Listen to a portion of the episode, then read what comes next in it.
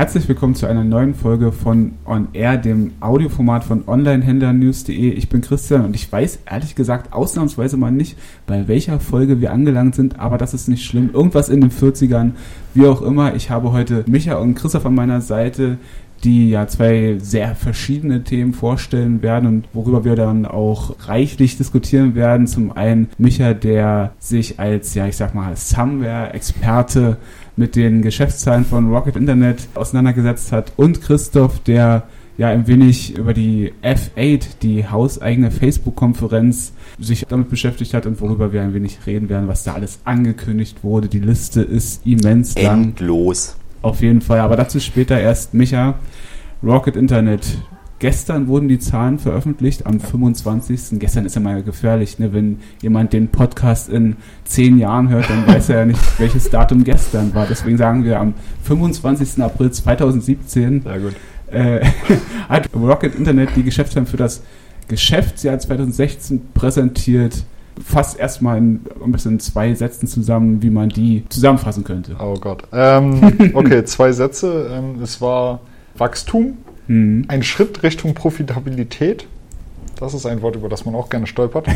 Aber die Versprechen wurden immer noch nicht eingehalten, die das Unternehmen gegeben hat. Vor allem Oliver Sam war sein Aktionär. Mhm. Also Rocket Internet, das ist ja immer mit den Geschäftszahlen so, da werden ja Sachen hervorgehoben, die so ein bisschen besser für das Unternehmen sprechen, sag ich mal. Ähm, Sie haben jetzt in der Pressemitteilung wurde Selected Companies genannt. Ich das Ach, könnte du gleich diesen Punkt, den ich fast am interessantesten ja, finde, aber es ist, ist, vollkommen in Ordnung. Äh, ich, weiß, ich bin mir halt nicht sicher, ob das jetzt quasi der neue Begriff für die Proven Winners ist, was ja auch schon für Außenstehende erstmal ja. so ein sehr schöner Begriff ist. Das sind unsere Proven Winners, die immer noch Verluste machen, aber sind, ja, unsere, sind im Grunde sind es die größten Unternehmen im, im Portfolio. Mhm. Und die äh, fünf größten Unternehmen, die haben den Umsatz insgesamt quasi um 29 Prozent gesteigert auf 2,2 Milliarden Euro. Das sieht jetzt erstmal nicht so verkehrt aus, vor allem wenn man bedenkt, dass es halt um Startups geht. Mhm. Und die EBITDA-Marge wurde um 16 Prozent gesteigert liegt allerdings immer noch bei minus 15 Prozent. Mhm. Also ja, aber ich muss direkt mal noch darauf eingehen, das ist mir nämlich auch aufgefallen, auf diese Selected Companies, früher immer diese Proven Winners, da wurde in den Pressemitteilungen auch, also das wurde so oft erwähnt und, und immer heraus, herauskristallisiert quasi und jetzt findet man diese Begrifflichkeit nicht ein einziges Mal mehr, mhm. in der Pressemitteilung zumindest. Meinst du, das ist Taktik, um vielleicht so ein wenig zurückzurudern und weil es hat ja schon ein anderes Gewicht, wenn man von ausgewählten Unternehmen steht und äh, spricht oder von, von Proven Winners. Ja, in Anbetracht der Tatsache, dass da in den letzten Monaten ja so ein paar kleine Krisen gab, kann es sein, dass sie so ein bisschen von diesem Proven Winners Begriff weg wollten, zumal mhm. die Aktionäre ja auch immer wieder sagen, wo sind denn unsere Gewinne? Also wir ja. legen ja in die Firma, investieren wir ja, um da irgendwann nochmal eine Rendite rauszukriegen. Ja, das wurde im Jahr 2015 bei der Aktionärsversammlung, bei der ersten, auch von einem älteren Herrn äh, moniert, dass er ja äh, nicht mehr zum jungen Eisen gehört und gern noch erleben würde, dass er da irgendwann mal Geld rausbekommt aus dieser Firma. Hm. Genau, das, das sind auch so die Probleme, die Oliver Samba gerade hat. Er hat damals, 2015, ähm, hat er versprochen, dass er drei Unternehmen in die Gewinnzone bringen würde. Davon sind noch alle Unternehmen entfernt. In einem bestimmten Zeitraum auch, oder? In, ähm, innerhalb, von, von 18 Monaten, genau. genau. Die Frist ist gerade quasi verstrichen. Ja. Also die sind jetzt gerade über diese Frist gekommen. Und äh, einen Börsengang hat er versprochen. Der auch noch ähm, nicht gekommen ist. Genau. Äh, heißer Kandidat war da ja HelloFresh, die, oh ja. aber, die aber ja dann den angekündigt hatten und dann wieder verschoben hatten und dann mhm. äh, wieder angekündigt und dann gab es dann nochmal Probleme und dann gab es sogar schon einen Börsenprospekt. Also es schien wirklich kurz mhm. vor dem Ziel zu sein und dann wurde es komplett abgeblasen und was da genau die Beweggründe jetzt alle waren, das war derart durcheinander teilweise. Man wartet also immer noch auf diesen versprochenen Börsengang. Genau. Und dieser Schritt zur höheren Profitabilität von Rocket Internet, den haben sie aber auch dadurch erreicht, muss man sagen, dass sie im letzten Jahr ziemlich aufgeräumt haben. Sie haben zum das Beispiel stimmt, ja. äh, Jabong ähm, aus der Global Fashion Group rausgelöst und ähm, für 70 Millionen verkauft. Ich glaube, die Gründerszene hat sogar von verschachert oder sowas mhm. gesprochen. Also 70 Millionen sind jetzt kein großer Gewinn aus dem Unternehmensverkauf. Mhm. Food Panda haben sie für 320 Millionen, genau. haben jetzt Recherchen ergeben, an Delivery Hero verkauft. Ja. wo Rocket Internet auch zu 40% beteiligt ist, was ganz lustig ist. Das ist auch weit unter Wert. Foodpanda war Ende 2015 noch weit höher äh, bewertet. Ja. Also das sind Wertverluste, zumal wenn man bedenkt, dass in das Unternehmen in diesem gesamten Jahr noch mehr Geld reingesteckt wurde und dann kommt weniger Geld am Ende raus. Das passt da alles irgendwie nicht so ganz zusammen. Nochmal zu diesen Börsengängen. Also wenn man jetzt aber einen Kandidaten küren müsste, der, der, den heißesten Kandidaten quasi, wäre das aber eigentlich immer noch HelloFresh oder wenn man sich da die Zahlen anguckt, im letzten Jahr um 95,8 Prozent gewachsen, ein Umsatz von 600 Millionen Euro, die Abonnentenzahlen um 200.000 erhöht, also die, die Zahlen lesen ja. sich eigentlich gut. Ne? Äh, ja, sie sind wie gesagt wie alle Unternehmen eigentlich immer noch weg von der Gewinnzone, aber das mhm. ist ja jetzt wenn man sich Amazon anguckt, die halt auch ewig lang Verluste gemacht haben, weil sie ja. so viel investiert haben, sollte das jetzt nicht das extrem ausschlaggebende äh, Argument sein. HelloFresh ist da wirklich noch das größte Zugpferd im Stall, der Proven Winner sozusagen. Home24 hat auch äh, im letzten Jahr, die haben ja auch ihre ähm, Zahlen noch rausgegeben, mhm eigentlich ein bisschen geschwächelt. Also das Wachstum war nur bei 4,3 Prozent. Im Jahr davor waren es äh, 46 Prozent. Also das ist wirklich schon ein erheblicher Unterschied. Ähm, und gut, die Verluste hat man reduziert auf mhm. minus 40 Millionen Euro. Aber das, das stagniert da alles so ein bisschen. Und ähm, auch Tarek Müller von About You, der hat das auch kritisiert. Der hat gesagt, die, diese Unternehmen, die neigen dazu, zu stagnieren auf einem Umsatzniveau, mhm. was im Vergleich zu den Investitionen, die gemacht wurden, einfach in keinem Verhältnis steht. Also das, das ist relativ niedrig. Die fangen an zu stagnieren auf einem Umsatzniveau, was anhand der Investitionen noch gar nicht zur Stagnation da mhm. sein sollte. Also die mhm. sollten viel mehr Umsatz eigentlich noch kriegen, bevor es da überhaupt am Wachstum, an Schwächeln kommt. Was jetzt die Gründe sind, ob der Konkurrenzdruck in einigen Märkten einfach wirklich viel zu hoch ist, weiß man nicht genau. Mhm. Vielleicht nochmal so insgesamt gesehen, wie schätzt du die Ergebnisse ein?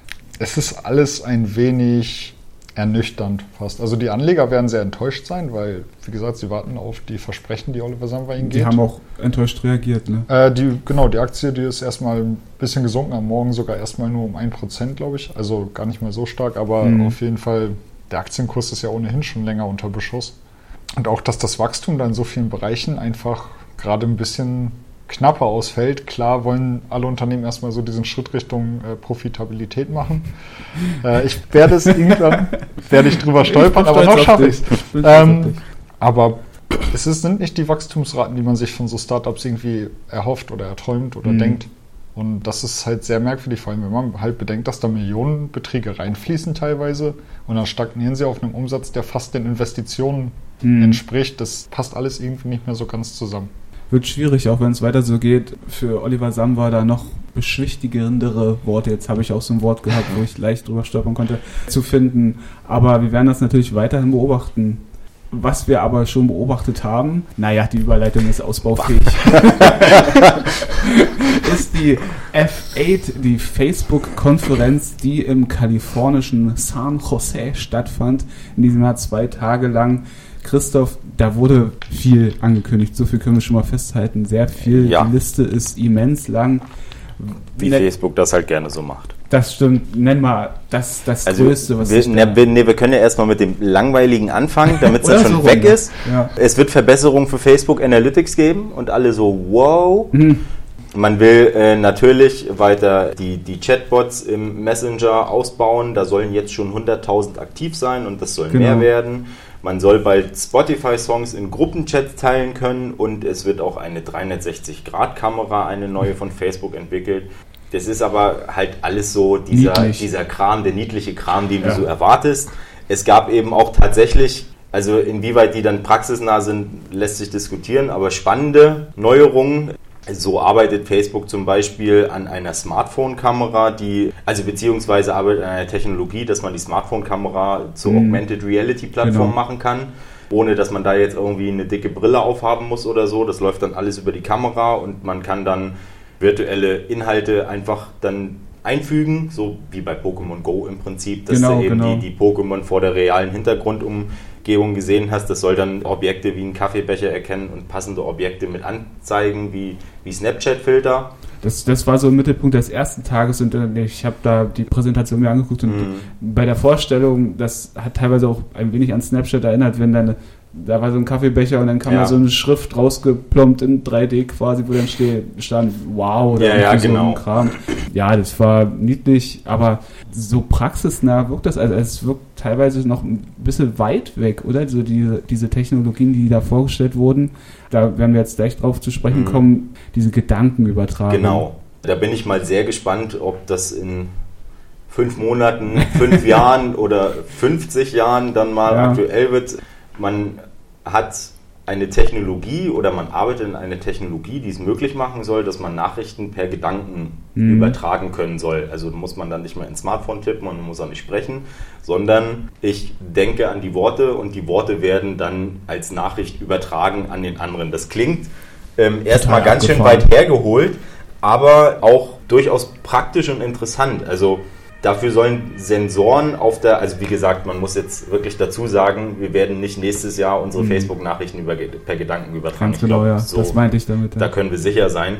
Aber irgendwann vielleicht dann mal doch. Da soll dann möglich werden, 100 Wörter pro Minute ungefähr mhm. übertragen zu können. Und das Interessante daran ist eigentlich, dass da dann auch so eine wie eine Instant-Übersetzung quasi stattfinden soll. Das fand also das ist ja. die Idee dahinter ist tatsächlich interessant, dass mhm. man jetzt, wenn man sich mit einem Spanier unterhält und kein Spanisch kennt, dann denkt man die Worte und die werden dann automatisch Spanisch übersetzt an den Spanier übertragen. Was grundsätzlich eine Riesenidee ist. Wie genau das funktionieren soll, mhm. muss man dann mal abwarten. Das ist schon der, der übernächste Schritt eigentlich. Ne? Der, der, der genau. nächste Schritt wäre ja quasi die Worte zu übertragen, an die man denkt und danach genau. der Schritt ist. Und wahrscheinlich auch erstmal einfache Worte. Ja. Ähm, ich stelle mir das äh, sehr, sehr interessant auch im, so im Pflegebereich vor, für mhm. behinderte Menschen zum Beispiel, weil das kann natürlich, wenn man zum Beispiel einen Schlaganfall hatte und das Sprachzentrum ja. ist gestört, dass man eben per Gedankenübertragung sich trotzdem mit anderen Leuten verständigen kann. Also die, diese Ideen dahinter, die sind spannend und die sind interessant, aber also Wie gesagt, also ich glaube, die werden es nächstes Jahr werden sie auf der F8-Konferenz dann vielleicht sagen, wir sind, wir sind schon ein bisschen weiter mhm. und wir können hier mal ein schönes Video präsentieren, aber ich glaube nicht, dass das, das hat so ein bisschen alles überstrahlt, aber ich glaube nicht, dass das ja. ein, praxisnaher äh, Technologievorsprung. Man, man hat schon einen Fall erwähnt, wo das derzeit erforscht wird auch, äh, und angeblich so sagte man, dass die Person, die irgendeine Krankheit hat, ich weiß gar nicht mehr welche, mhm.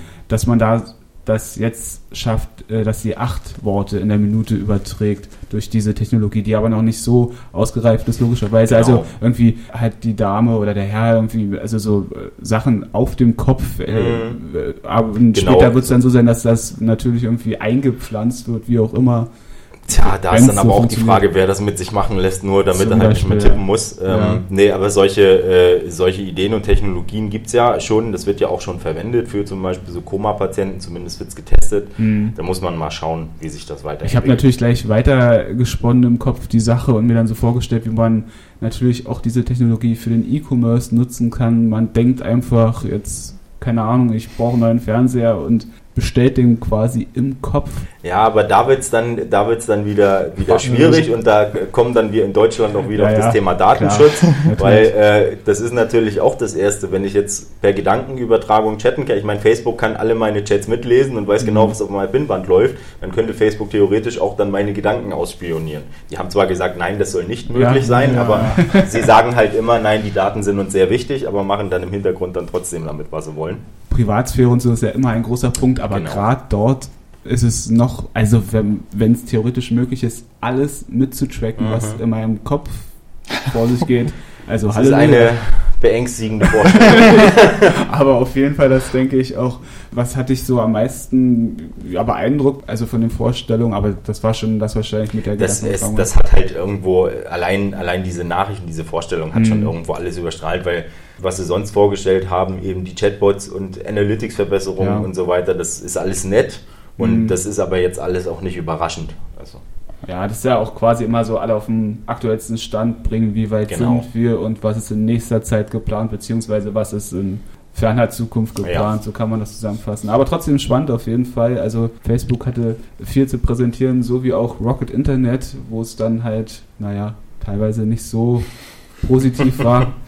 wie auch immer. Ich danke euch beiden vielmals. Wir haben uns in dieser Folge mit den Geschäftszahlen von Rocket Internet beschäftigt und auch mit Facebook.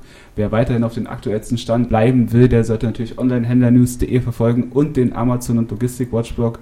Ich sage vielen Dank fürs Zuhören und bis zum nächsten Mal.